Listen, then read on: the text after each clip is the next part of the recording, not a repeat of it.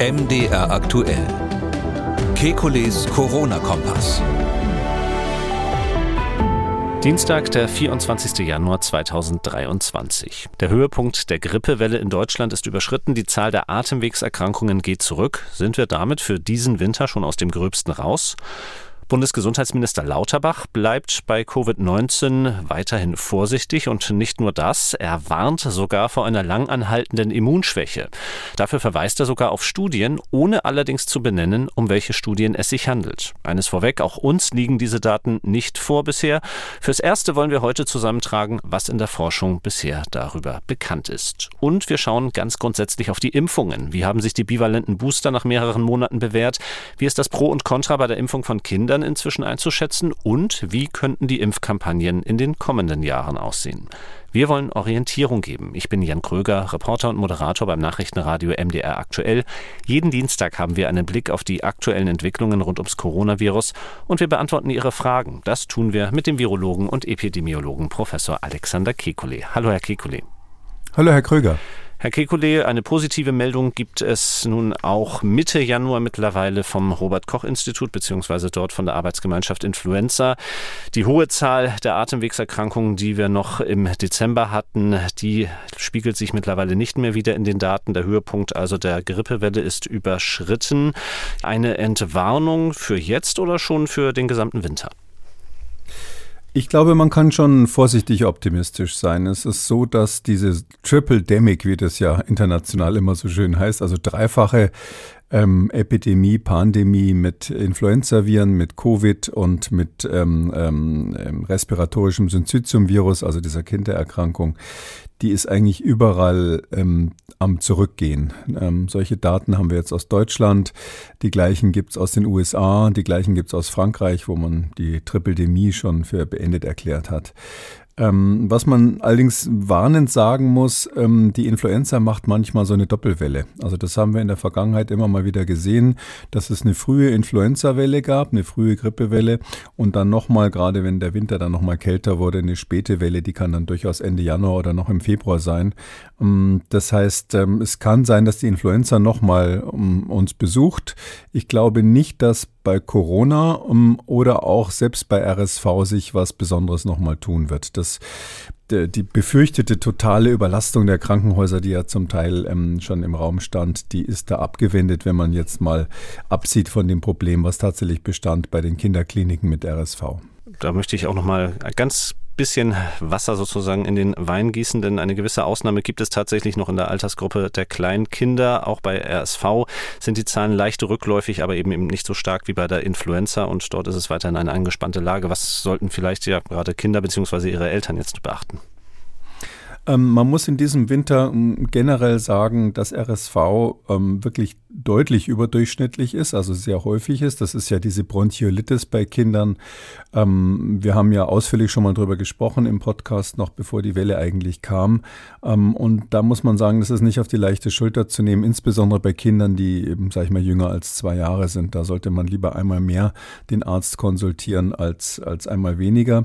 Dieses RSV hat jetzt typischerweise nicht so eine Welle, die so ist, dass man sagt, Mensch, da ist in der Woche genau der Peak gewesen und dann geht es steil wieder runter, wie man das manchmal auch bei der Influenza gesehen hatte, sondern das ist eher so etwas, was typischerweise kontinuierlich den ganzen Winter überschwelt. Ähm, und deshalb würde ich jetzt nicht so auf die Zahlen des RKI gucken, ob es jetzt ein bisschen hoch oder runter geht, sondern einfach sagen, in diesem Winter ist ein besonders hohes RSV-Risiko, auch wohl dadurch, dass die Kinder die letzten Jahre weniger Infektionskrankheiten abgekriegt haben durch die Corona-Maßnahmen und ähm, deshalb sollte man da besser aufpassen, noch besser aufpassen als sonst. Das werden wir ja selbstredend die nächsten Wochen weiter im Auge behalten, hier im Corona-Kompass, aber natürlich auch im Kekules Gesundheitskompass jeden zweiten Donnerstag. In zwei Tagen hören wir uns dazu wieder. Dann das Thema Alzheimer, auch ein sehr großes Thema, über das wir uns dann unterhalten werden. Das große Thema rund um Corona in diesen Tagen, das hat wohl der Bundesgesundheitsminister geliefert. Karl Lauterbach in einem Zeitungsinterview mit der Rheinischen Post. Und bevor wir auf ähm, den wissenschaftlichen Hintergrund kommen, da gibt es auch jede Menge zu diskutieren, ähm, gibt es auch noch einen ja, journalistischen Hintergrund, denn ähm, in diesem Interview mit der Rheinischen Post wurde Karl Lauterbach zunächst einmal zitiert mit dem Satz, Studien zeigen mittlerweile sehr deutlich, dass die Betroffenen Betroffenen es häufig mit einer nicht mehr zu heilenden Immunschwäche zu tun haben. Also die Betroffenen natürlich Covid-Erkrankte und eventuell auch Long-Covid-Erkrankte. Lauterbach verweist auf einen technischen Übertragungsfehler mittlerweile bei der Autorisierung, also der Freigabe des Interviews und möchte nun so zitiert werden. Studien zeigen mittlerweile sehr deutlich, dass die Betroffenen es häufig mit einer Immunschwäche zu tun haben, deren Dauer wir noch nicht kennen. Nun habe ich Ihnen beide Zitate vorgelegt. Das für Lauterbach gültige ist also das Letztere. Wie schauen Sie als Virologe darauf? Naja, das wie soll ich sagen, also ähm, das Hauptproblem ist, dass ja da der Bezug auf irgendwelche Studien hergestellt wird. Wenn man sagt, da gibt es jetzt Studien, die belegen, dass es ähm, eine Immunschwäche quasi durch Corona gibt, dann hat man ja so ein bisschen in die Welt gesetzt, ähm, dass jetzt neben Long-Covid ähm, nochmal das nächste Problem auf, auftaucht. Also sozusagen die, die, nächste rote Fahne gehisst. Und das finde ich schon ein bisschen bedenklich. Also erstens, weil die Datenlage dafür zwischen dünn und gar nicht vorhanden ist. Da müssen wir gleich drüber sprechen. Mhm. Und zweitens, weil ähm, das ist ein Unterschied, äh, ob jetzt so ein Wissenschaftler, irgendein Immunologe sagt, schaut mal her, ich habe da einen Verdacht, ich habe da ein paar Daten, oder ob der Bundesgesundheitsminister sowas bekannt gibt. Und ähm, da meine ich, äh, was man ja schon ein paar Mal gesehen hat bei Herrn Lauterbach, ähm, hat er diesen Rollenwechsel von, vom Wissenschaftler, der sonst in Talkshows immer alle möglichen nützlichen Ratschläge gegeben hat, zum Bundesgesundheitsminister, der auch ähm, letztlich ähm, aus seinem Office, aus seiner, aus seiner Funktion heraus spricht. Da hat er diesen Wechsel nicht so sauber hingekriegt, muss ich ganz ehrlich sagen. Also ich, äh, er muss als Bundesgesundheitsminister sich zurückhalten mit Spekulationen. Ja, das kann man, kann man einfach nur so sagen. Klar, ich verstehe ihn schon. Er will immer so ein bisschen warnen. Corona ist noch nicht vorbei. Man soll sich nicht entspannen. Ähm, die Leute sollen sich weiter impfen lassen. Das ist ja alles richtig. Und wenn irgendeiner sozusagen sich als Letzter entspannen soll, dann bitteschön natürlich der Gesundheitsminister. Aber er soll nicht so weit gehen, ähm, jetzt, ähm, um es mal ganz deutlich zu sagen, ähm, mit den Daten zu schwurbeln. Ja. Also Schwurbler gibt es auf der anderen Seite bei den sogenannten Corona-Leugnern. Aber wenn jetzt neuerdings die Schwurbler schon auf der Seite sind, wo, wo eigentlich die, die Vernünftigen vermutet werden, dann wird es eng.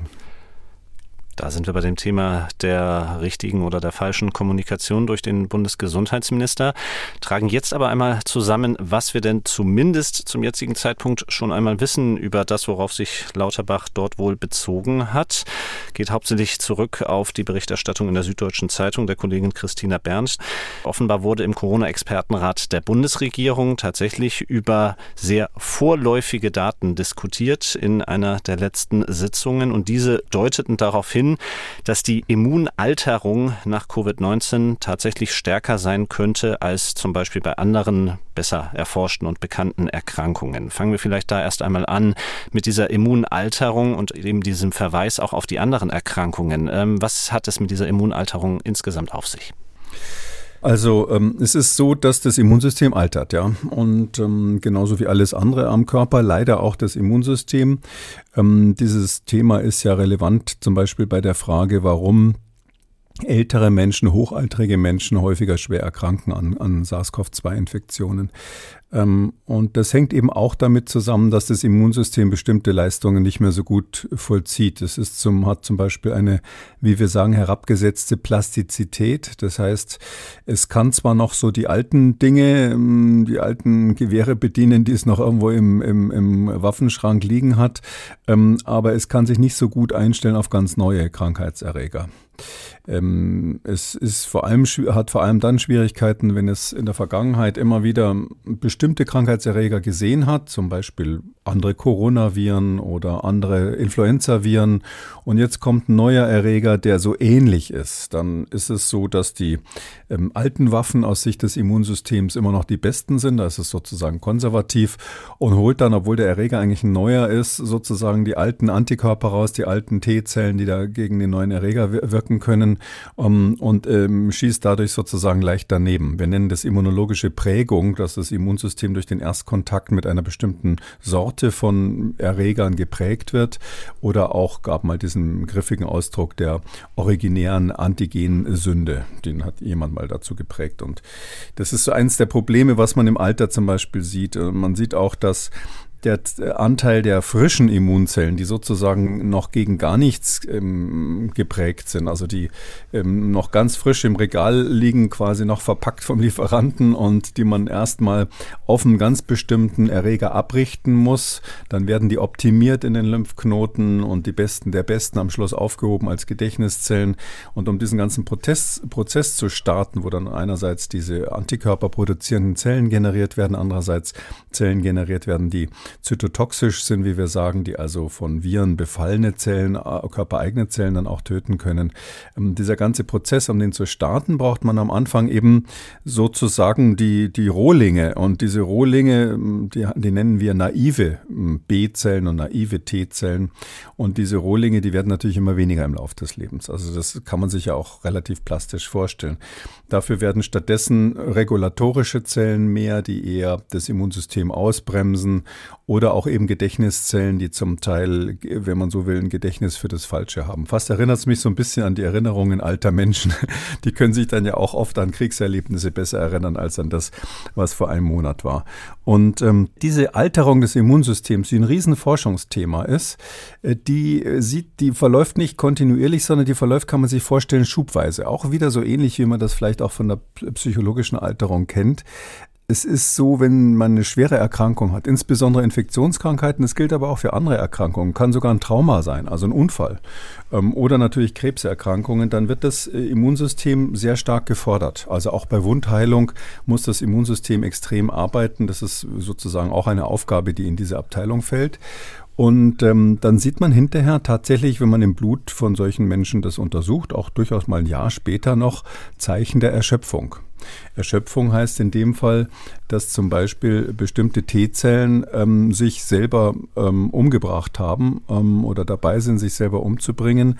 Das sind die, die gebraucht wurden für die Immunantwort, aber dann hinterher eben nicht mehr notwendig sind. Oder man sieht, dass dieses Reservoir der naiven Zellen äh, weniger geworden ist oder ähnliches. Da gibt es bestimmte Marker, ähm, über die wir zum Teil auch schon gesprochen haben in diesem Podcast, woran man das bemerkt. Und diese Immunerschöpfung, die eigentlich nach vielen Erkrankungen, Infektionserkrankungen stattfindet, die sieht man natürlich auch nach schweren Verläufen von SARS-CoV-2-Infektionen. Mhm. Und was in der Wissenschaft nicht klar ist, ist, ähm, erstens sieht man das auch nach leichten Verläufen, also quasi immer. Ähm, ist es und zweitens ist es irgendwas Typisches für diesen Erreger SARS-CoV-2 oder sehen wir hier nur so ein Phänomen, was man quasi immer sieht? Also klar, es gibt ein paar Leute, die Wissenschaftler, die schon so seit zwei Jahren immer mal wieder sagen, oh, ich habe da Daten, die deuten in die Richtung, dass es so typisch sein könnte für Corona. Und ähm, aber das hat sich diese diese diese Vermutung hat sich, die ist wirklich seit ich, also ich verfolge das so seit Anfang 21, 2021, die hat sich seitdem nicht kristallisiert passiert. Also es ist nie so richtig konkret geworden, dass man gesagt hat, ja, jetzt haben wir wirklich die Daten, die zeigen, dass da ein Corona-spezifischer Alterungsprozess des Immunsystems angestoßen wird, sondern es sieht so aus, als wäre das immer so dieses alte Phänomen und ähm, vielleicht äh, noch so ein Bild am Schluss. Also wenn, wenn jetzt jemand sagt, ja, ich habe mal die Sportler beobachtet, die nach dem Leichtathletik-Wettbewerb aus der Arena kommen, die sahen aber ganz schön erschöpft aus. Äh, dann würde man wahrscheinlich sagen, ja, könnte stimmen. Aber was sagt es über den Sport aus? Ist der Sport schädlich, ja oder nein? Und wenn Sie eben feststellen, dass irgendwelche Immunzellen nach so einer SARS-CoV-2-Infektion nicht mehr so fit wie vorher sind, momentan, dann sagt es eben sehr wenig aus. Und nun wollen wir natürlich, im Gegensatz zum Bundesgesundheitsminister in dem Fall, nicht nur einfach anonym auf Studien verweisen, die das mittlerweile zeigen. Kennen Sie vielleicht auch ein, zwei, drei Beispiele aus den letzten Jahren, ein, zwei, drei Arbeiten, anhand derer Sie Ihren jetzigen Forschungsstand festmachen? Ja, also ich habe äh, ehrlich gesagt aufgrund dieser Aussage, die am Wochenende ja echt Welle gemacht hat, übrigens auch bei Twitter, übrigens bis nach Amerika. Also Lauterbach hat es geschafft, dass ihm sogar amerikanische Medien jetzt schreiben, hier der deutsche Gesundheitsminister sagt, ähm, Immunschwäche durch oder Immunalterung durch Corona. Klingt natürlich echt gruselig. Ja. Äh, ich habe da mal gesucht, also ähm, die, die, die erste Welle in dieser Art, die es gab, ist eine, ist eine kleine Arbeit. Man kann es gar nicht richtig Arbeit nennen. Es ist eine Feststellung einer jungen Dame aus Birmingham. Ähm, die heißt äh, Niharika Dugal. Und ähm, die hat, da ist es mir zum ersten Mal auch über den Weg gelaufen, die hat im April 2021 einen Vortrag gehalten bei so einer Online-Konferenz äh, im Vereinigten Königreich, ging es um Immunologie bei Coronaviren. Und ähm, die macht in ihrer Arbeitsgruppe da in Birmingham schon länger, beobachtet die so ähm, Blutfaktoren, also ähm, messbare Faktoren, die im Blut sind, irgendwelche ähm, Signalstoffe, die das Immunsystem benutzt oder auch Eigenschaften von T-Zellen und B-Zellen und versucht, ähm, das zu assoziieren ähm, mit ähm, dem Zustand nach einer Sepsis, also nach einer bakteriellen, schweren bakteriellen Schädigung des Körpers, wo also wirklich das Immunsystem bis zum Maximum gefordert wird. Und bei der Sepsis, da ist auch gerade eine Arbeit aus dieser äh, Gruppe erschienen, da haben die relativ deutlich zeigen können, dass ähm, bestimmte Parameter aufscheinen, also bestimmte, äh, bestimmte Werte sich verändern, die man auch bei älteren Menschen sieht. Also bei dieser Sepsis zum Beispiel sieht man dann bei 40-Jährigen, ähm, dass sich zumindest in den Monaten danach eben zum Beispiel die, die bestimmten Marker, die man auf T-Zellen hat, also diese T-Lymphozyten, die wichtig sind für die Immunantwort, die sehen dann plötzlich eher so ähnlich aus wie bei 60 plus also wie bei älteren Menschen. Und die hat damals eben einen ganz so Mini-Vortrag gehalten und hat gesagt, die hatten so 45 ähm, Patienten, die auf der Intensivstation waren und haben die drei Monate später sich angeschaut, haben die verglichen mit 45 Kontrollen. Die einen waren eben auf der Intensivstation wegen Covid und die Kontrollen hatten gar nichts, die waren komplett gesund, hatten auch kein Covid. Und da haben sie eben festgestellt, was ich gerade schon angedeutet habe, diese naiven T-Zellen sind weniger geworden, also die, die frischen Zellen, die man braucht, um eine neue Immunantwort anzustoßen. Und die, ähm, diese Gedächtniszellen, also die Memory Cells, wie wir sagen, die, die T-Zellen, die quasi von durchgemachten Infektionen berichten sozusagen oder daran, daran schon geprimt wurden, geschärft wurden, äh, die sind also mehr geworden. Und ähm, dieses Verhältnis, was sie da festgestellt hat, sah eben so ähnlich aus wie bei Menschen über 60. Und darum hat sie gesagt, das ist damals dann auch durch die Presse gegangen und durch Twitter und so hat sie gesagt, ja, das sieht aus wie vorzeitiges Altern des Immunsystems, mhm. weil das so griffig ist. Ähm, es gibt auch diesen einen Faktor, über den wir in diesem Podcast schon mal gesprochen haben, im Zusammenhang mit dem IgG4. Ähm, und zwar ähm, heißt der PD1, das ist so ein Faktor, mh, mm, der erhöht ist, wenn die T-Zellen wirklich erschöpft sind. Also wenn die über lange Zeit immer wieder stimuliert wurden und dann am Schluss das nicht mehr können und quasi abschalten und so machen dann auch zellulär Selbstmord, begehen Selbstmord, damit quasi die Immunantwort nicht über, überschießt. Und dieses PD1 ist auch erhöht gewesen. Aber das war eine ganz kleine Gruppe von Patienten. Das waren Intensivpatienten, verglichen mit komplett gesunden. Und ähm, das Durchschnittsalter dieser Patienten war 53 Jahre. Und sie sagt, hier sehe ich bei 53-jährigen Phänomene, die ich sonst erst bei 60-jährigen sehe. Also es geht um die Differenz von sieben Jahren. Oder anders gesagt, es sind ganz schwache, vorläufige, vielleicht Beobachtungen gewesen, die von der Presse und bei Twitter wahnsinnig gehypt wurden damals. Und das ist ja immerhin schon im April 21 gewesen. Und seitdem, das sind jetzt bald zwei Jahre, ist dazu keine Publikation erschienen, nicht einmal ein Preprint, also nichts. Also das war eine, eine Bemerkung auf einer Konferenz. Die Christina Bern von der Süddeutschen Zeitung, die sagt ja, das seien erste und noch sehr vorläufige Daten aus Deutschland. Genau. Das heißt also, das kann sie nicht gemeint haben, aber auf dem Niveau gibt es irgendjemand in Deutschland, der offensichtlich nicht einmal sagen will, in welcher Stadt er ist und auf solche Daten stützt sich der Minister. Ähm, dann gibt es eine weitere Arbeit, die ist im November äh, 2021 schon erschienen. Die, die äh, ist sehr seriös gewesen von der McMaster-Universität. Wir können die ja am Schluss alle ähm, online stellen. Werden wir auf jeden Fall machen. Äh, in, ja. Genau, in, in, in Ontario in Kanada.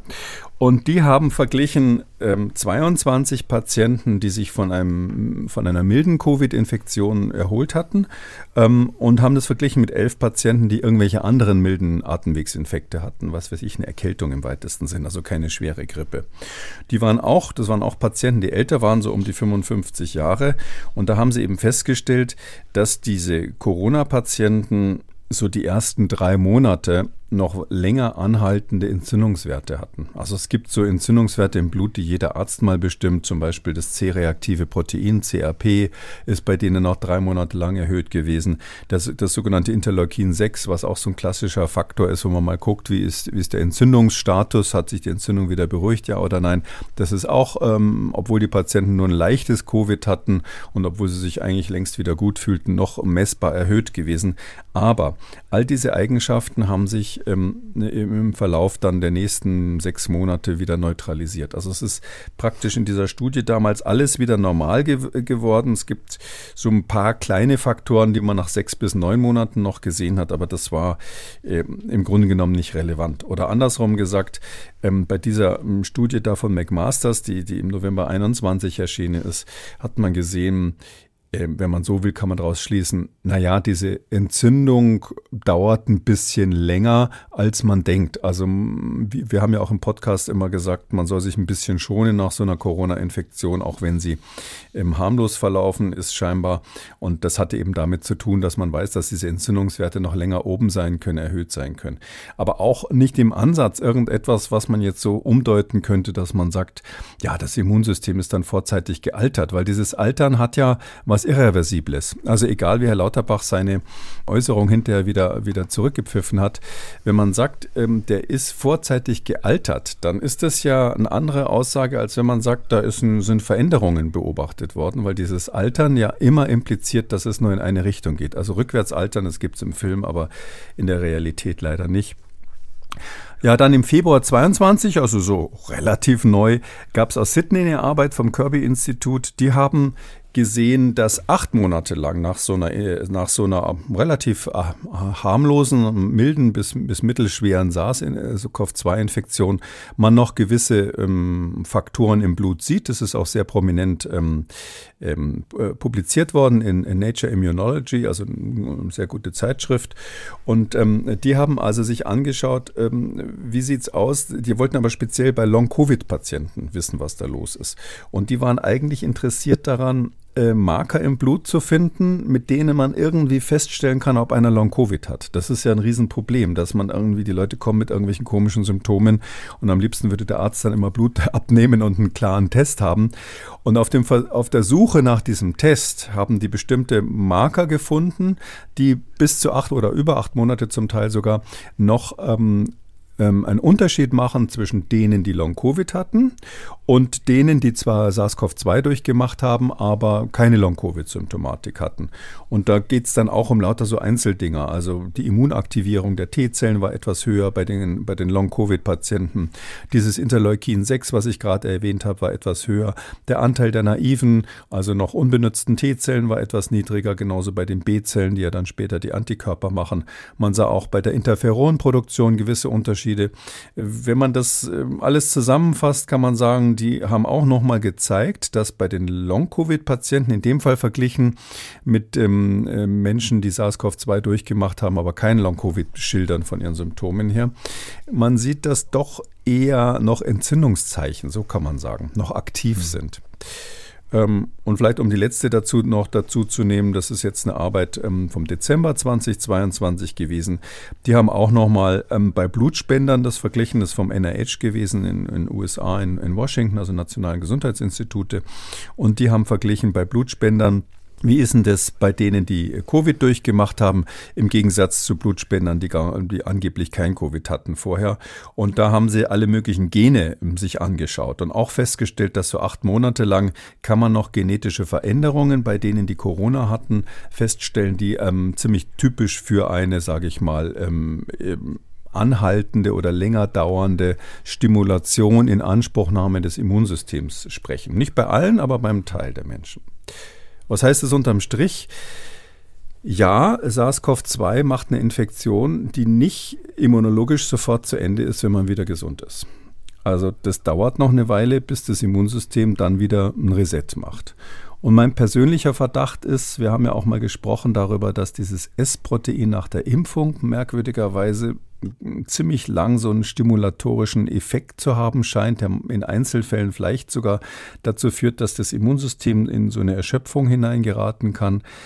hm, es wäre ja ein Wunder, wenn die Impfung das macht und das Virus das nicht macht, weil das Virus ja auch diese Spike-Proteine drauf hat. Und ähm, es geht so in die Richtung, dass man vermuten muss, dass einzelne Menschen Schwierigkeiten haben, dieses Virus schnell und komplett zu eliminieren. Dass es eben meistens wieder verschwindet nach der Infektion, aber eben insbesondere, wenn man dann älter ist, ähm, auch diese Studie vom NIH, da war es Durchschnittsalter 50 Jahre, Insbesondere bei Älteren scheint so zu sein, die werden dieses Virus manchmal nicht so schnell wieder los. Mhm. Also wir nennen das Persistenz, dass das Virus dann bleibt und irgendwie noch eine Weile Proteine fabriziert und das Immunsystem dann da ständig dran rumnagt und man deshalb diese leicht erhöhten Parameter sieht. Und vielleicht hat es was damit zu tun, dass in Einzelfällen auch ähm, eben dann Long-Covid-Symptome berichtet werden.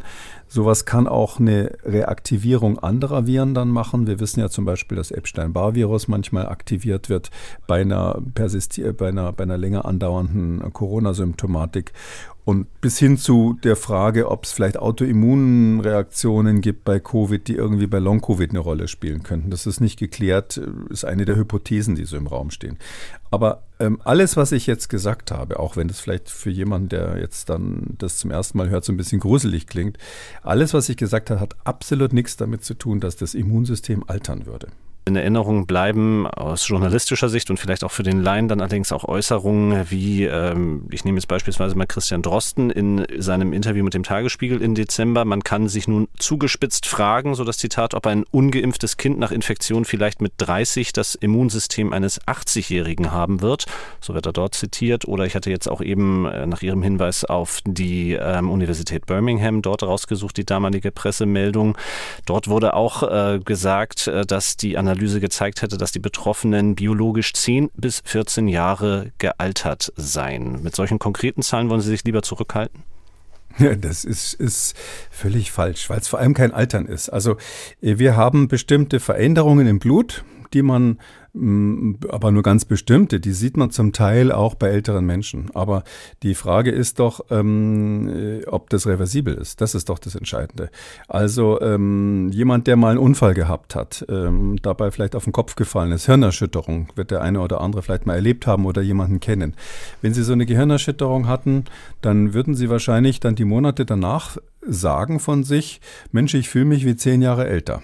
Ja, das ist häufig, weil sie eben durch so einen neurologischen, durch einen Schlag auf den Kopf letztlich eine Weile nicht mehr so fit sind wie sonst. Aber fragen Sie die gleichen Leute drei Jahre später, dann sagen die, ist alles wieder gut. Und Klar, wenn man momentan lediert ist, fühlt man sich älter, hat man vielleicht auch bestimmte Marker, die bei Älteren häufiger auftreten. Also wenn Sie jetzt die Reaktionszeit von jemandem messen würden, der, die, der eine Gehirnerschütterung gerade hatte, der wäre wahrscheinlich langsamer oder ähnliches. Ähm, und dann kann man sagen, oh, oh, das sieht ja aus wie beim 70-Jährigen, aber fragen, gucken Sie die gleichen zwei Jahre später an, ist es eben geheilt. Und das Immunsystem arbeitet und aus meiner Sicht der, der wichtige Statement ist eben, ja, da sind Veränderungen immunologische, aber erstens die die sind äh, praktisch immer reversibel. Es gibt keinen Hinweis, dass die irreversibel wären. Zweitens, wir haben keine Ahnung, wie das bei anderen Erkrankungen ist. Das hat, ist ja alles neu. Ja, wir sind bei SARS-CoV-2 jetzt so übergründlich, aber wie ist denn das eigentlich, wenn man eine Grippe durchgemacht hat? Hat man da vielleicht auch Ähnliches? Wir kennen eben äh, solche Erscheinungen bei ganz vielen Dingen. Ich habe es gesagt, bis hin zum Trauma, also rein, rein äh, Wundheilungsproblemen, bei Krebs sowieso.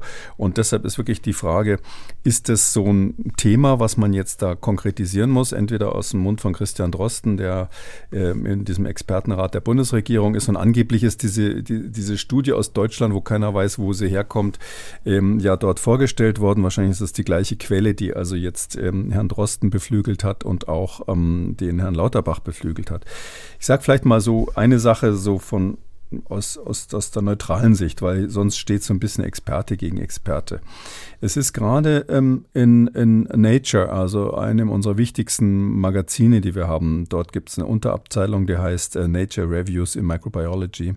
Da ist gerade das bisher wirklich umfassendste und beste, die beste Zusammenfassung für den Stand der Wissenschaft bei Long Covid publiziert mhm. worden. Da hat sich eine Gruppe von dem Herrn Topol ähm, zusammengetan, hat wirklich alles ausgegraben, was man irgendwie weiß. Ist gerade erschienen am 13. Januar. Ich sag mal, Datenstand wahrscheinlich dann Dezember 22.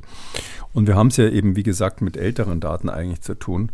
Die haben in diesem riesigen Review, was sich wirklich mit allen Aspekten äh, von Long Covid und den immunologischen Veränderungen da auseinandergesetzt hat, diese Idee einer Immunalterung durch SARS-CoV-2-Infektion mit keinem Wort erwähnt.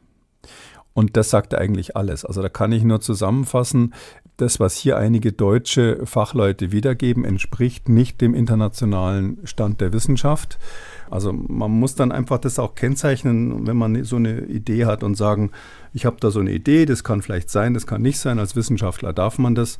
Aber wie gesagt, äh, in der Politik geht das gar nicht. Und ich würde mich sehr freuen, wenn Herr Lauterbach das ähm, explizit wirklich zurückruft und, und sagt, ähm, nochmal ausführlicher erklärt, dass er da keine Studie zu hat. Oder die Studie mhm. vorliegt. Wir haben ja gefragt beim Bundesgesundheitsministerium und die sind ja nicht rübergekommen mit der Studie. Bisher nicht, nein. Wir wenn sie kommt, dann, wir, reden wir drüber. Ja. Das wäre für mich auch die ideale Lösung, dass wir dann auch tatsächlich über die Daten Daten diskutieren können und das dann eben auch auf dieser soliden Grundlage machen können. Und die andere Studie von Eric Topol und anderen, die Sie erwähnt haben, wirklich eine sehr umfangreiche Studie, die werden wir verlinken und ich kann mir gut vorstellen, dass wir auf einzelne Aspekte daraus auch in den kommenden Wochen noch einmal zurückkommen werden. Nun kommen wir zu einer Rückschau oder einer gewissen Aktualisierung darauf, was haben die Booster in den letzten Monaten gebracht, für wen ist die Impfung weiterhin geeignet, wie haben sich also die Impfkampagnen in den letzten Monaten bewährt. Fangen wir erst einmal an, ganz allgemein mit der Frage, wie wirksam waren denn nun die bivalenten mRNA-Booster? Dazu gibt es seit Anfang des Monats auch die ersten umfangreichen Daten und wie so oft im Zusammenhang mit den mRNA-Impfungen sind es israelische Krankenkassendaten, mit denen wir dort zu tun haben. Um es mal ganz einfach zusammenzufassen, wurde eine hohe Wirksamkeit der bivalenten Booster nachgewiesen. Was genau ist in den Daten abzulesen? Ja, das ist ähm, hier eine der großen Kassen da aus äh, Israel. Klalit heißt, die, die, die machen ja immer wieder tolle Studien. Ich weiß nicht, ob das ist ja quasi das Privatlabor von BioNTech, mhm. kann man sagen. Also das Feldlabor von Bio BioNTech. Was aber nichts Schlechtes ist. Also die haben in Israel einfach sehr früh sehr gründliche Daten gehabt, weil am Anfang die Israelis sich auch äh, sehr intensiv haben impfen lassen. Also die haben einfach geguckt, wie ist es, wenn ich jetzt boostere, bringt es einen Vorteil gegenüber nicht geboosterten? So ganz einfach. Und das ist ja eine wichtige Frage, wahrscheinlich auch für viele in Deutschland, soll ich mich jetzt nochmal boostern lassen oder nicht? Und hatten halt einfach extrem große Zahlen. Da geht es ja immer um zigtausende von Probanden und drum sind es ganz belastbare, ganz gut belastbare Zahlen. Und ähm, da ist es so, dass man sagen kann, die, die bivalente Boosterung bei, diesen, bei dieser Klarlit-Studie, ähm, die ähm, schützt vor, ähm, vor Krankenhausaufenthalt ähm, zu 81 Prozent. Also hat eine Schutzwirkung, Vaccine Efficiency, wie wir auch sagen, eine Schutzwirkung von 81 Prozent bezüglich Krankenhausaufenthalt. Ähm, sind natürlich ältere Menschen gewesen, tendenziell. Ich weiß gar nicht mehr, wo das Durchschnittsalter über 65 jedenfalls genau, war. Genau, größer gleich 65 waren. Größer 65, Durchschnitt weiß ich jetzt nicht mhm. genau Genau, ja. Also ältere Menschen und ähm, bei denen können Krankenhausaufenthalte durch Boosterungen deutlich verhindert werden. Und auch Todesfälle, nach, rein, rein nach den Zahlen her, kann man sagen, werden, werden deutlich vermindert. Da ähm, war sogar minus 86 Prozent, also Verringerung von Todesfällen. Wobei man sagen muss, die hatten da ähm, in, in, der geboosterten Gruppe nur einen einzigen Todesfall. Das ist das Problem. Und in, den, in mhm. dem, äh, übrigens die Krankenhauseinweisungen waren sechs in der geboosterten Gruppe. Also man muss immer so ein bisschen gucken. Einerseits diese Zahlen klingen dann immer so toll, ja 81 Prozent, wow, aber wenn man dann guckt, auf wie viele Personen ist das eigentlich bezogen, dann sind es einmal sechs Personen und einmal eine Person und wenn man das statistisch dann rechnet, kriegt man halt einen deutlichen Unterschied. Was ich interessant fand, ist, dass die Gruppe der nicht geboosterten, mal so absolut gesprochen, das waren ungefähr 540.000, knapp 540.000 Menschen, die nicht geboostert waren. Die wurden verglichen mit 85.000 Menschen, die mhm. geboostert waren, also mit den Bivalenten. Und das ist ganz interessant, dass auch in Israel die Akzeptanz der Boosterimpfung total in den Keller gegangen ist. Also das ist ein Problem natürlich auch für Klarlit, solche Studien dann zu machen, weil wenn man nur so einen kleinen Teil Geboosterte hat, eben hier 14 Prozent von allen, die da hm, analysiert wurden, und dann feststellt, dass von den Geboosterten eben dann sechs ins Krankenhaus mussten und dann müssen sie da eine Statistik draus machen oder aus dem einen Toten eine Statistik machen, dann wird es natürlich eng, ja. Das ist dann ähm, schwierig, ähm, das quasi von Zufallsergebnissen abzu, abzugrenzen. Aber rein mit mathematischen Methoden, da gibt es ja Methoden, wie man feststellen kann, mit welcher Wahrscheinlichkeit das reiner Zufall ist, was man da berichtet, oder was mit der Impfung zu tun hat. Und da ähm, sagen die schon, dass mit einer hohen Wahrscheinlichkeit ähm, das mehr als Zufall ist, dass also hier ähm, sie eine Reduktion eben um, um gut 80 Prozent bei den Krankenhausaufnahmen haben. Ich glaube, das kann man schon ob das jetzt 80 Prozent oder weniger ist, aber die Tatsache, dass der Booster was bringt, hier geht es um die erste mhm. Boosterung, da, das würde ich unterschreiben. Da würde ich sagen, wir haben ja äh, von den CDC gab es, also amerikanische Gesundheitsbehörde gab es im Dezember mh, hm, 2022 jetzt gerade, gab es ähnliche Untersuchungen. Ähm, äh, die hatten etwas kleinere Gruppen, ähm, die hatten aber auch Patienten oder Menschen über 65 ins Visier genommen. Die hatten zwei Studien. Die eine kam, bei der einen kam eine Schutzwirkung gegenüber Krankenhauseinweisung von 38 Prozent raus und bei der anderen von 73 Prozent. Also da sehen Sie schon zwei Studien und so ein Riesenunterschied von 38 bis 73 Prozent Schutzwirkung. Und Klarlitz sagt jetzt 81 Prozent. Man weiß es nicht genau. Also ähm, das Problem ist immer, die, die Todesfälle sind schwer rauszurechnen. Bei den Todesfällen ist dann auch immer so, dass man nicht weiß, ob sie an oder mit Corona gestorben sind. Ähm, aber insgesamt kann man sagen, selbst wenn man jetzt in der Omikron-Welle ist, und das ist ja das Neue bei diesen äh, aktuellen Studien, ähm, selbst wenn man jetzt in der Omikron-Welle ist, bringt es noch was, sich impfen und vor allem boostern zu lassen, insbesondere für Menschen, die über 65 sind. Hier ist es belegt worden ist es doch ein Effekt, der einen davor schützt, im Krankenhaus zu landen. Mhm. Und äh, Sie sprechen das schon an. Es geht eben in diesen Studien immer um das Alter 65 plus. Ähm, wie kann man das nun beurteilen nach mehreren Monaten der bivalenten Booster für jüngere Erwachsene ohne Vorerkrankungen? Gibt es dafür schon belastbare Daten oder ist das auch jetzt vielleicht zu vernachlässigen, eben weil sich die Impfkampagne eben hauptsächlich auch auf Ältere konzentriert, die ein größeres Risiko haben für eine Krankenhauseinweisung? Also in Israel ist das Problem, dass die jüngeren Erwachsenen, ich bin sicher, dass Claudia da auch Daten hätte, hm, die jüngeren Erwachsenen, die lassen sich einfach nicht mehr impfen. Also sie haben ja schon bei der Ü65-Gruppe diese geringen Teil der geboosterten 14 Prozent und das im einzigen Herzeigeland. Also wenn man sich erinnert, Israel war ja am Anfang so, dass wir in Deutschland, also die Opposition in Deutschland schimpfte immer auf die deutsche Regierung und sagte immer, schaut mal, in Israel machen die das viel schneller und viel besser. Ähm, und jetzt ist da so ein bisschen der, der Dampf raus. Ähm, die haben viele Infektionen. In Israel gibt es durch Omikron wirklich mm, sehr, sehr viele Infektionen, auch bei Jüngeren, aber die sind eben zum großen Teil nicht geboostert, sodass man da offensichtlich keine guten Zahlen rauskriegt. Was wir ja nicht wissen am Ende des Tages ist, wie die Übersterblichkeit in Israel ist. Also das wäre das, was mich eigentlich interessieren würde, weil das ja, wenn Sie so wollen, das Vorzeigeland von mRNA-Impfstoffen schlechthin ist, in dem Fall immer BioNTech ähm, gewesen. Ich will auch dazu sagen, dass schon so zumindest hinter vorgehaltener Hand der eine oder andere Kollege sich fragt äh, oder, oder festgestellt hat, sagen wir mal so, dass die, wenn es irgendwie drei Zahlen gibt, die irgendwie unterstützen, dass die BioNTech-Impfung schützt, dann ist immer die Zahl, die am deutlichsten und am besten ist, immer die aus Israel. Also es ist schon auffällig, dass die sage ich mal, sehr dran glauben, was, was, da, was der Impfstoff bringen kann. Aber trotzdem wird es gerade deshalb eben interessant sein, ähm, mal zu gucken, wie ist es jetzt eine Omikron-Welle eigentlich mit der Übersterblichkeit in Israel? Weil darum geht es ja am Ende des Tages. Dass jemand ins Krankenhaus kommt oder nicht, das hat so viele Einflussfaktoren, ja. Also der eine ist halt stärker besorgt um seine Gesundheit und fährt dann eher mal ins Krankenhaus. Insbesondere bei Kindern wird man das natürlich äh, beobachten. Der andere sagt ja jetzt ja am Ende von dieser ganzen Corona-Pandemie ähm, ist ja eh nur noch Omikron. Ich kenne 20 Leute, die das hatten, die waren genauso alt wie ich und hatten gar keine Probleme damit. Bleibe ich zu Hause und sitze das aus. Kann sogar damit zu tun haben, wie voll die Krankenhäuser sind oder wie schön das Wetter Wetter ist oder sonst was. Das heißt, das sind alles so ein bisschen weiche Zahlen. Die harte Zahl ist am Schluss die Übersterblichkeit. Und da haben wir in Deutschland zum Beispiel das Phänomen gehabt, dass 2022 das Jahr, das Corona-Jahr mit der höchsten Übersterblichkeit war. Also das ist erstaunlich. Also und da muss man eben sagen, äh, ja, an was sind die Leute denn gestorben? Und da kommt eben dann, ja, der Sommer war besonders heiß, die Influenza-Welle war besonders schlimm, andere Infektionskrankheiten haben eine Rolle gespielt.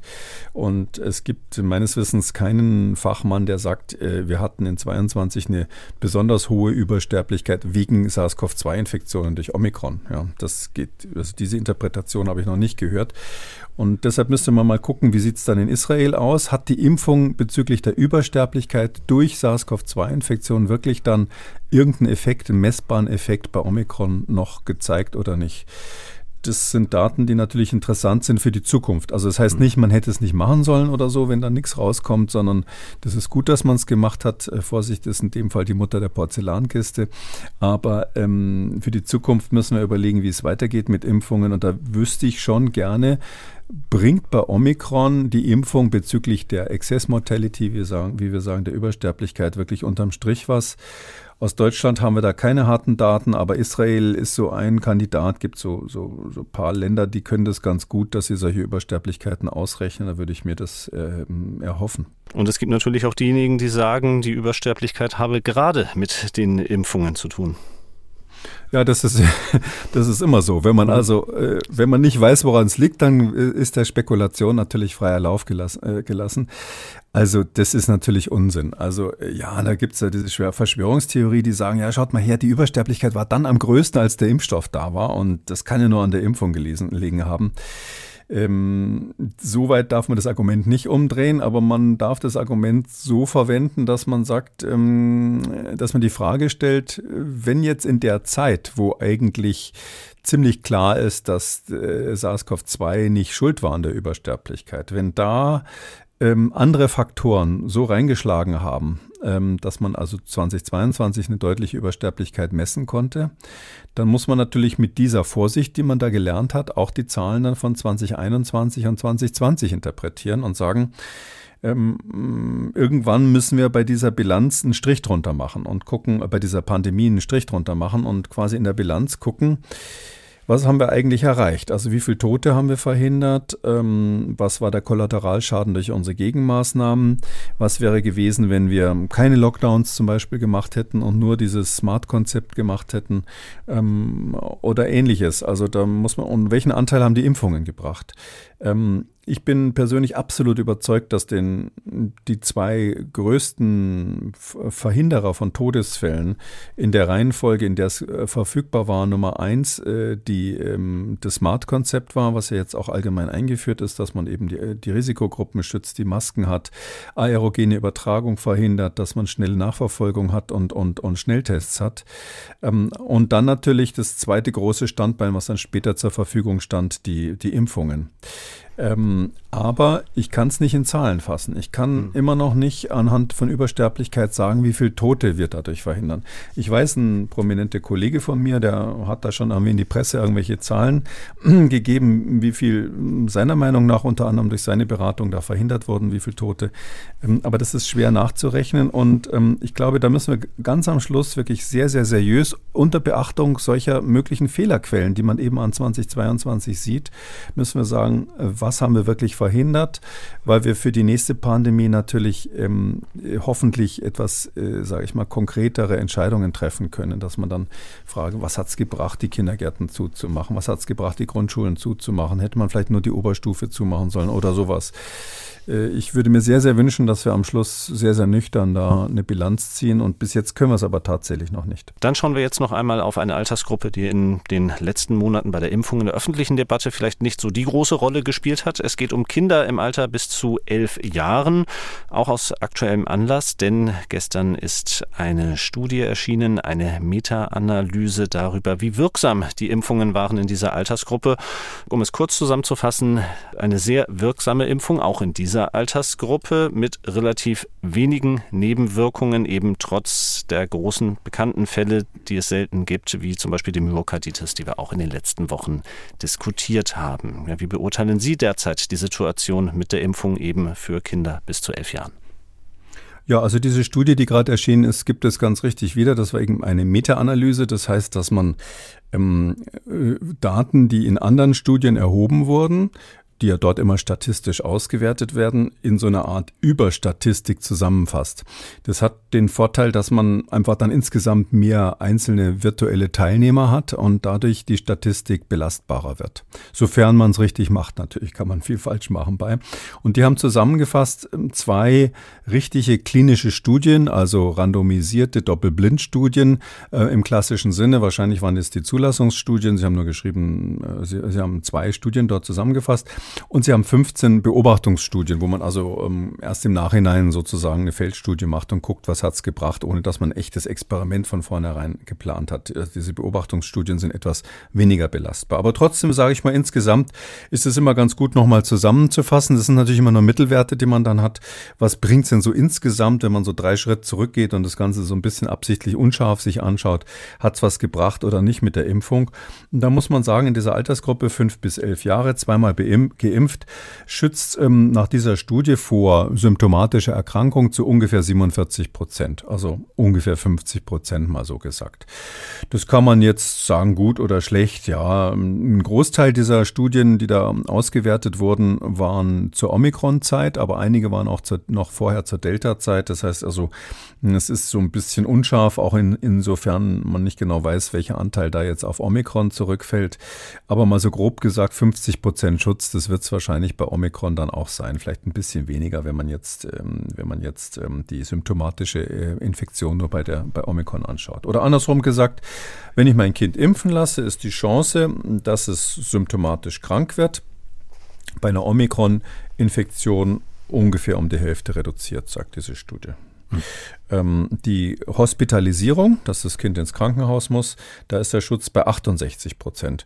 Das ist schon gut, ja. Andererseits muss man eben auch sagen, ähm, wer bringt ein Kind ins Krankenhaus? Ähm, sind das vielleicht die gleichen Eltern, die ihre Kinder zweimal impfen lassen?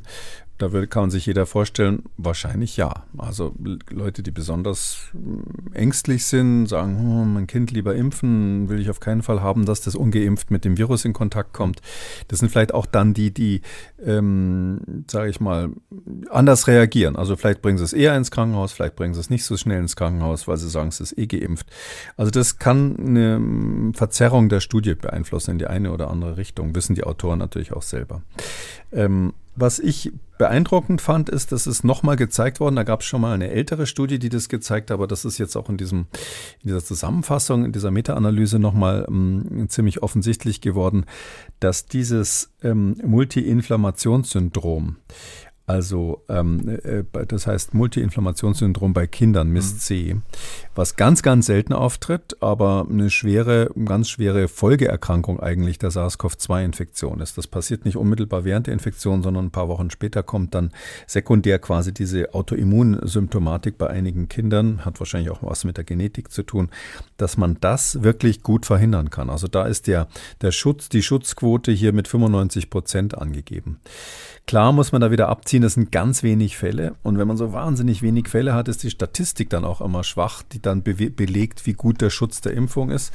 Aber es gibt noch eine andere Studie, die das für BioNTech schon mal gezeigt hat, dass der Schutz so bei 90 Prozent liegt, sodass ich sagen muss, ähm, das war ja immer ein Fragezeichen. Es war nicht klar, ob die Impfung auch vor dieser extrem seltenen, aber extrem unangenehmen Nebenwirkung schützt.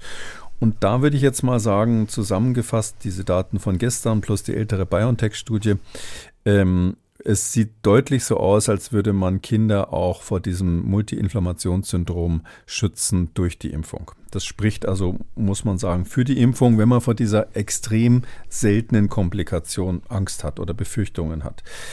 Ja, das, das ist hm. sozusagen das, das Positive. Was ein bisschen, um das hm, leider noch ein bisschen zu verwässern, ist es so, wir haben keine Daten für die Todesfälle. Weder in dieser Studie noch sonst wo. Also wir wissen nicht, ob wirklich Todesfälle verhindert werden durch die Impfung in dieser Altersgruppe, weil die einfach so selten sind. Ja, es sterben auch Kinder zwischen 5 und 11 und manchmal sterben auch Kinder zwischen 5 und 11 an Omikron. Das ist sehr, sehr selten, kommt aber vor. Dann gibt es dann Leute, die sagen, ja, mit oder an, aber das ist, ist klar, sind natürlich zum großen Teil Kinder, die schon Grunderkrankungen hatten und dann obendrein noch eine Omikron-Infektion, die dann aber gestorben sind. Ähm, und da gibt es keine Daten, ob die Impfung das verhindert, weil das einfach hier statistisch nicht rauszuquetschen war. Das sind so wenig Fälle, dass man nichts machen konnte. Ähm, und wir haben auch keine Daten bis jetzt ähm, bei Kindern, ähm, die, die zeigen, ob die Impfung Long-Covid verhindert. Man kann aber so einen, sage ich mal, plausiblen Transfer machen. Also bei Erwachsenen gibt es Daten, die sagen, dass auch Long-Covid ähm, reduziert wird durch die Impfung. Jetzt nicht so deutlich wie die, wie die Erkrankung selber oder wie die Hospitalisierung, aber ich sag mal so, irgendwas 10, 20 Prozent weniger Long-Covid gibt es auch durch die Impfung bei Erwachsenen. Das ist relativ klar. Äh, und wenn es bei Erwachsenen jetzt eine Reduktion gibt und man annimmt, dass zumindest ein Teil der kindlichen Long-Covid-Fälle wirklich organisch sind, also vieles ist ja dann durch sekundäre Maßnahmen, was weiß ich, die ganzen Lockdowns und was es nicht alles gibt, dass die Kinder nicht mehr in die Schule durften, die psychische Belastung und so, das, das macht ähnliche Symptome. Aber wenn man einfach mal vermutet, dass ein, irgendwo ein Bodensatz dieser sogenannten Long-Covid-Kinder tatsächlich biologisch was hat, ähm, was durch das Virus ausgelöst wurde, da würde ich schon von ausgehen, dann kann man eigentlich plausibel sagen, ähm, wird die Impfung auch einen Teil dieser Long-Covid-Fälle verhindern, auch bei Kindern, selbst wenn wir keine Zahlen dazu haben. Ähm, ist ähnlich wie bei den Todesfällen. Wenn sie irgendwie ziemlich deutlich verhindern, dass Kinder ins Krankenhaus kommen, dann, selbst wenn man es nicht belegen kann, am Ende des Tages ist doch irgendwie klar, so ein paar Todesfälle wird man mit der Impfung verhindern bei Kindern, auch wenn sie extrem selten sind und dieses extrem seltene Ereignis wird eben dann noch seltener. So dass man da fast einen Strich drunter machen kann, das war ja immer die Frage. Also ich glaube, dass man MIS-C, das ist ganz klar, also dieses Multiinflammationssyndrom eindeutig reduzieren kann und zwar deutlich. Ähm, man kann zweitens ähm, die wenigen Long-Covid-Fälle, die jetzt wirklich biologisch wohl bei Kindern dann sind, wohl reduzieren, auch wenn es keine Daten gibt und höchstwahrscheinlich auch die Todesfälle reduzieren. Es geht halt immer um extrem unwahrscheinliche Ereignisse, die man dann noch einen Ticken unwahrscheinlicher macht. Dann äh, fassen wir vielleicht mal zusammen, was wir nun heute über die Impfung von Kindern gesagt haben, aber eben auch um äh, die Nebenwirkungen und die entsprechenden Studien, die wir in den letzten Wochen äh, besprochen haben. Dazu passt die Frage, die uns Peter Hofkammer zugeschickt hat. Ich habe den letzten Podcast gehört. Es ging um IgG4-Antikörper und Myokarditis. Der BioNTech-Impfstoff für Kleinkinder ab dem sechsten Lebensmonat kam zeitlich nach den IgG4-Erkenntnissen heraus. Sie, Herr Kekulé, vermuteten eine zu hohe Dosierung bei den mRNA-Impfstoffen als mögliche Ursache für die IgG4-Reaktion. Hat man den BioNTech-Impfstoff für Kleinkinder bereits so schwach dosiert, dass auch dieses Risiko reduziert wurde? Und wenn man bei der ersten Impfung keine Myokarditis entwickelt hat, wie hoch ist das Risiko, bei weiteren Impfungen eine Myokarditis zu bekommen? Herr Hofkammer schreibt auch noch was zum Hintergrund seiner Frage. Er hat eine Tochter 14 Monate alt, die Ende Dezember erstmals gegen Covid geimpft worden ist, mit der Motivation Motivation eben, dass sie geschützt ist vor Ansteckung, wenn sie nun in die Kita kommt. Ähm, ja, er fragt ja auch, ob er sie jetzt ein zweites Mal impfen mhm. soll. Und ähm, Vielleicht kann man diese individuelle Frage vorneweg ähm, kurz ansprechen. Also die Empfehlung der Ständigen Impfkommission ist ja, dass die generelle, generell wird die ähm, Covid-Impfung empfohlen ab fünf Jahre, also nicht für 14 Monate alte Kinder. Es gibt aber in Einzelfällen ähm, natürlich Situationen, wo man auch durchaus äh, ein Neugeborenes oder ein, oder ein klein, sehr kleines Kind schon ähm, impfen kann. Ähm, zum Beispiel, wenn in der Familie jemand ist, wo man weiß, der hat ein extrem hohes Risiko, wenn er sich eine Infektion einfängt und man, das Kind geht vielleicht in die Kita und man möchte dann eben ähm, irgendeinen Beitrag leisten, dass das häusliche Infektionsrisiko reduziert wird. Wir wissen durch die Impfung äh, wird dann nur wenig verhindert. Also die Geimpften sind leider weiter, können weiter ähm, Überträger sein. Aber natürlich ähm, ist die Wahrscheinlichkeit, dass das Kind dann jemand ansteckt in der Wohnung ein bisschen reduziert. Ich weiß nicht, ob das dann 20 Prozent sind, aber man hat einen gewissen Extraschutz. Ähm, das gibt diese Sonderfälle. Oder es gibt natürlich auch Kinder, die selber einfach irgendwelche Grunderkrankungen haben, das wissen wir jetzt hier nicht, und die aus dem Grund geimpft werden sollen. Aber es ist so, die STIKO empfiehlt ja jetzt mal, wenn es um die Empfehlung ab fünf Jahre geht, bei Kindern sowieso nur die einmalige Impfung. Also da wird eigentlich gar nicht empfohlen eine zweite Impfung, sodass ich jetzt hier ganz konkret unserem Hörer empfehlen würde, nochmal mit dem Kinderarzt zu sprechen, dass man also beim 14 Monate alten Kind dann regulär die nächste Impfung ansteht, wie er schreibt. Ähm, das ist, ähm, kommt mir ein bisschen ungewöhnlich vor. Da müsste hm. man feststellen, was die Indikation ist. Jeder Arzt kann individuell eine Indikation stellen für die Impfung und ich nehme an, dass das hier geschehen ist, aber so nach den allgemeinen Empfehlungen, die für alle Gesunden gelten, würde man das nicht machen, weder in dem Alter noch, noch eine zweite Impfung. Ja, dann die Reduktion, ähm, also das ist ja nur eine ähm, Hypothese, wie es zu den Nebenwirkungen mhm. kommen könnte äh, mit dieser Überdosierung. Ähm, man muss da vielleicht Folgendes dazu sagen. Wenn man eine Hypothese hat, wie ein, eine Nebenwirkung in dem Fall ähm, zustande kommen könnte, dann ändert es ja an der Häufigkeit der Nebenwirkung nichts. Ja, bloß weil man erklären kann, warum wird es ja nicht häufiger. Und das ist eine ganz wichtige ähm, Ergänzung vielleicht. Ich habe es zwar ähm, bei dem im Podcast auch so erklärt, aber ähm, weil man jetzt weiß, warum es möglicherweise so ist, das ist ja nur, wenn Sie so wollen, meine Hypothese kann sein, dass die, dass die am Schluss gar nicht die richtige ist ähm, dann ähm, ist es so, dass man deswegen nicht die Risikobewertung ändern muss, weil ja die Risikobewertung, also soll ich mich impfen lassen oder nicht, die hängt davon ab, wie häufig sind Nebenwirkungen, wie häufig, ähm, wie, wie gut ist der Schutz, wie wichtig ist der Schutz. Und ähm, das, da ist, würde ich sogar im Gegenteil sagen, wenn ich verstanden habe, warum das jetzt möglicherweise so ist, vielleicht klärt sich ja dann tatsächlich die nächsten Monate mal ähm, auf, woran, woran das liegt mit diesen Myokarditiden ähm, dann habe ich ja eigentlich einen Erkenntnisgewinn. Dann kann ich das Problem konkreter eingrenzen und vielleicht sogar eine bessere Entscheidung bei der Impfung treffen. Was man hier eigentlich betrachten muss, ist im Grunde genommen die Altersgruppe fünf bis elf Jahre, weil unter fünf Jahren haben wir einfach keine allgemeine Impfempfehlung in Deutschland.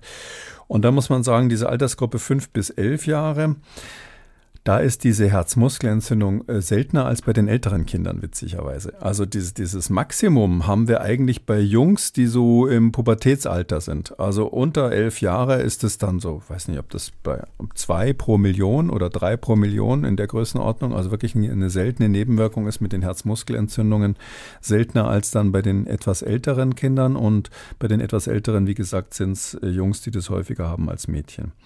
Und so muss man sich halt überlegen. Also ich habe eine extrem seltene Problematik, das kommt selten vor, aber ich kann für diesen seltenen Fall dann, jetzt wenn's, wenn, wenn jetzt also schwerere Verläufe bei SARS-CoV-2 wären in dem Alter, kann ich ähm, wahrscheinlich ähm, in einem Teil der Fälle Krankenhauseinweisungen vermeiden, zumindest statistisch gesehen. Heißt wohl dann auch schwerere Verläufe. So genau ist es nicht, ob das daran wirklich liegt.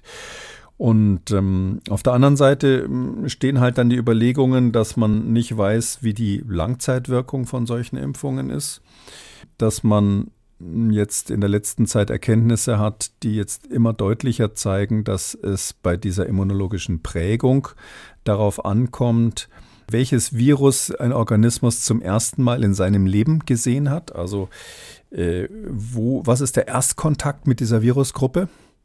Und wenn der Erstkontakt mit dieser Virusgruppe der SARS-CoV-2-artigen Viren eben ein bivalenter Impfstoff oder irgendein Impfstoff ist, den man halt da gerade äh, zu der Zeit im Jahr 2023 zur Verfügung hatte, ähm, wenn das dieser Impfstoff ist, dann ist halt das Immunsystem auch geprimed auf diesen einen Typ. Und wenn dann später andere Typen kommen, ist nicht klar, wie gut es sich dann anpassen kann oder ob vielleicht dieses Priming auf dieses Erstkontakt irgendwelche Nachteile hat. Da sind wir ganz am Anfang einer neuen Wissenschaft. Das verstehen wir erst jetzt unter anderem im Zusammenhang mit SARS-CoV-2 so nach und nach. Und gibt aber historische Beispiele, ähm, wo man zum Beispiel bei der spanischen Grippe eben gesehen hat, dass ähm, Menschen, die ähm, älter waren bei der spanischen Grippe 1918, interessanterweise ähm, seltener schwere Verläufe hatten als Leute, die so im mittleren Lebensalter waren, also so um die 30, 40. Die hatten, da gab es quasi eine höhere Sterblichkeit bei Leuten im mittleren Lebensalter. Und wir wissen natürlich heute nicht wirklich, woran das lag. Damals kann viele, gibt viele Hypothesen, aber eine Hypothese ist, dass das mit dem immunologischen Priming zu tun hatte, weil eben diese Altersgruppe von die, die Älteren, die 1918 älter waren, zufällig noch eine frühere Epidemie einer Influenza mitgemacht hat, die äh, für ihr Immunsystem günstig war, wo das Immunsystem sozusagen bezüglich des äh, Pandemievirus von 1918 ähm, schon genau richtig vorbereitet war. Und die dazwischen, die hatten natürlich als Kinder auch irgendwie alle mal Influenza, das ist klar, aber die waren eben falsch geprimed. Und, und dadurch haben sie, sind sie häufiger gestorben an dieser 1918 Influenza. Wie gesagt, nur eine Hypothese, gibt da mehrere. Aber wenn man jetzt so hört, äh, wir wissen das alles nicht so genau, klar ist, das wird in den USA auch jetzt gerade riesig diskutiert, dass dieser bivalente Impfstoff wenn Sie den geben, also zwei Komponenten da drin. Das eine ist die Wuhan-Komponente, das andere ist die Omikron angepasste BR5-Komponente. Ähm, dann ist es interessanterweise so, dass der ziemlich starken Immunschutz macht in Richtung Wuhan. Also der schützt schlechter vor Omikron als vor Wuhan. Er primet sozusagen Richtung Wuhan. Wir sagen ja auch originäre Antigensünde dazu. Also Sie haben dann sozusagen, wenn in Wuhan ähnliches Virus wieder käme, so ein Delta-artiges oder Alpha-artiges, dann wären Sie sozusagen auf der richtigen Seite mit dem Bivalenten. Wenn jetzt aber in Zukunft nur noch Omikron-Untervarianten kommen, dann kann es sein, dass dieses Priming auf den Wuhan-Typ gar nicht so günstig war. Und das wissen die Virologen alle nicht. Die diskutieren das jetzt, die Immunologen mhm. diskutieren das und wahrscheinlich haben wir in ein, zwei Jahren eine super gute Empfehlung. Aber im Moment haben wir keine Empfehlung, die sozusagen in jeder Richtung wissenschaftlich wasserdicht ist. Und deshalb kann man als Eltern auch sagen, ja, die STIKO empfiehlt es von fünf bis elf, aber ähm, da sind Fragezeichen dran. Die Begründung der STIKO war ja damals hauptsächlich ähm, bezogen auf Delta und Alpha, also die schwerer verlaufenden Varianten bei Kindern auch. Und sie war selbst bei diesen Varianten nur mit dem Vehikel quasi ähm, dann als Begründung geeignet. Die haben gesagt, mhm. wir begründen es eigentlich nur ähm, im Zusammenhang mit den sozialen Nachteilen, die die Kinder hätten, wenn sie ungeimpft sind und dann nicht mehr in die Schule dürfen deswegen. Das heißt, das ist sozusagen eine politische Begründung gewesen. Und sie haben damals betont, dass eigentlich die reinen harten Daten äh, Risiko und Nutzen für die Patienten, für die äh, Personen selbst, für die Kinder selber eigentlich keine äh, Impfempfehlung ähm, begründen würden. Ähm, jetzt ist Omikron im Umlauf, das ist deutlich schwächer sozusagen von der krankmachenden Wirkung. Gerade bei Kindern ist der Effekt nochmal deutlicher, sodass man eben dann überlegen muss, ähm, folge ich dieser Empfehlung für ähm, fünf bis elfjährige oder lasse ich es drauf ankommen? Aber jeder, der es drauf ankommen lässt, muss halt dann auch sagen, ähm, okay, wenn das Kind dann wirklich im Krankenhaus liegt oder, oder dieses, ähm, dieses Mist C bekommt, dieses seltene ähm, Immunproblem und dann auf der Intensivstation liegt mit irgendeiner äh, Entzündung der, der Herzkranzgefäße und ähnlichem, dann hat man es halt drauf angekommen und es ist blöd äh, drauf ankommen lassen und es ist blöd gelaufen. Also das kann auch nach hinten losgehen. Eine Sache haben Sie ja eben nun auch schon angesprochen, mit der ich unsere heutige Folge gern abschließen würde, so gewissermaßen den Ausblick darauf, wie die Impfstrategie in Zukunft aussehen könnte. Ähm, Sie haben die Diskussion angesprochen in den USA. Die läuft gerade da in der Arzneimittelbehörde, der FDA. Ähm, man kann sie so zusammenfassen, dass ähm, die Covid-Impfungen zukünftig ungefähr so aussehen könnten wie die Grippeschutzimpfungen. Sprich, jedes Jahr wird geschaut, wie man den Impfstoff neu zusammensetzt und äh, dann wird das für diese Saison festgelegt. Ähm, ja, ist das ein gangbarer Weg oder ist es für Sie noch zu früh, sich da jetzt festzulegen? Ich glaube, man muss dringend drüber nachdenken. Das ist, glaube ich, etwas, ich bin fast sicher, dass die STIKO bei uns in Deutschland auch solche Überlegungen hat. Ähm, es sieht ja so aus, als wäre diese Pandemie möglicherweise schon seit letzten Mai vorbei. Ähm, wird man jetzt sehen, wenn es so bleibt, wie jetzt im Moment alles ist, dann, dann ist, ist es ja eigentlich schon seit längerem, eigentlich sind wir damit eigentlich dann durch. Heißt trotzdem die Frage, wie gehen wir in Zukunft damit um, dass wir dann so ein Virus haben, was alle infiziert, sagen wir, ja, diese Omikron-Infektionen sind nicht so schlimm, das lassen wir einfach durchlaufen. Das ist so eine natürliche Immunisierung, wie man das bei anderen Viruserkrankungen, Erkältungserkrankungen ja auch hat. Oder sagen wir aufgrund der dann eben noch festzustellenden Exzesssterblichkeit oder eben Long-Covid-Problematik. Oder vielleicht kommen ja auch Herr Lauterbach und Herr Drosten noch mit dieser äh, Studie Made in Germany rum, die vielleicht irgendwie dann wirklich äh, einen Schaden am Immunsystem Immunsystem beweist. Ähm, wenn man solche Gründe hätte, dann muss man natürlich sagen, okay, wir müssen da irgendwie die Menschen davor schützen oder zumindest empfehlen, dass sie sich impfen lassen. Da gibt es zwei Modelle. In Amerika ist man, hat man diesen, diesen ersten Schritt längst übersprungen. Die sagen, Impfung brauchen wir auf jeden Fall. Und da gibt es zwei Modelle.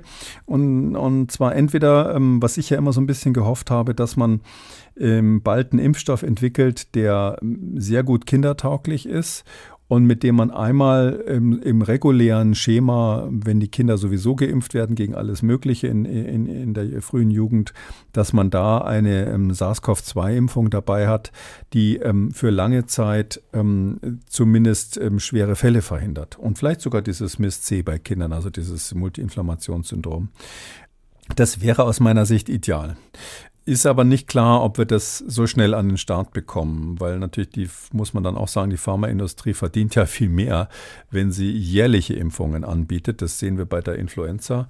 Und die schreit natürlich jetzt schon laut, ähm, die entsprechende Firma BioNTech und Co. sagen, also wir wollen jetzt jährlich angepasste Impfungen, so wie bei Influenza. Wir machen euch das jedes Jahr neu für den jeweils zirkulierenden Typ von SARS-CoV-2, Untertypen, vielleicht Omikron-Untertypen. Und dann gibt's äh, Auffrischimpfungen alle zwölf Monate und, und das ist natürlich ähm, ein super Geschäft quasi für die pharmazeutische Industrie. Ähm, ich bin nicht so sicher, ob wir dazu schon die wissenschaftlichen Daten haben, die das äh, möglich machen, weil es eben nicht klar ist, ob man durch jährliche Anpassungen wirklich eine langanhaltende Erweiterung des Immunschutzes bekommt. Es ist auch nicht so wie bei Influenza, wo wir immer so ein, zwei Typen haben, die jedes Jahr dann auf der Nordhalbkugel durchrauschen, wo man eine ganz gute Chance hat zu sagen, okay, wir nehmen den Subtyp und dann stimmt es schon, dann passt es schon so halbwegs mit der Impfung.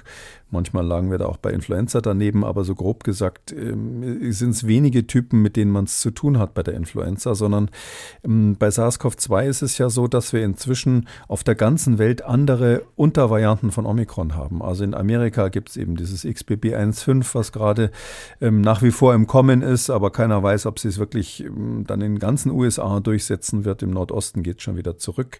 dann gibt es in Indien irgendwelche Substämme, die dort beobachtet werden. In Asien gibt es was Neues. Wer weiß, was aus China kommt. Da wird sicher auch ein neuer äh, Subtyp dann irgendwie da äh, die Runde machen. Und man kann deshalb schwer vorhersagen bei so, äh, bei so jährlichen Impfungen, gegen was man jetzt genau impfen soll und ob das wirklich was bringt gegenüber dem Vorjahr. Plus noch dieser Frage des immunologischen Primings, ob man da wirklich so einen riesen Vorteil insbesondere bei Kindern dadurch hat.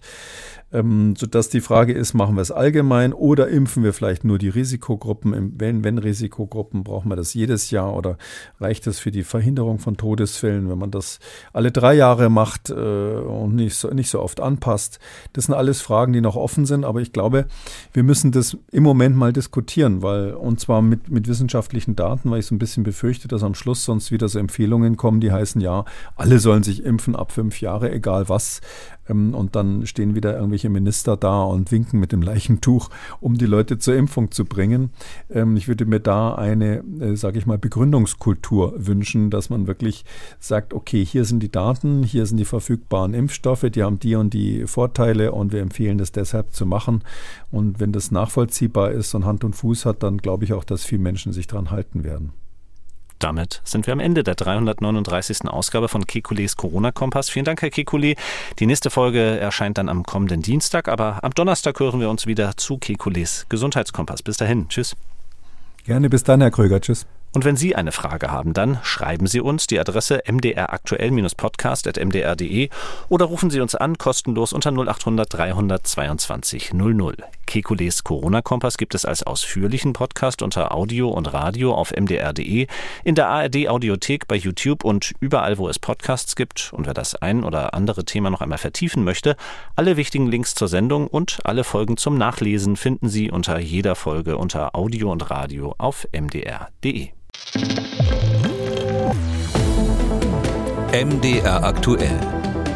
Kekules Corona-Kompass.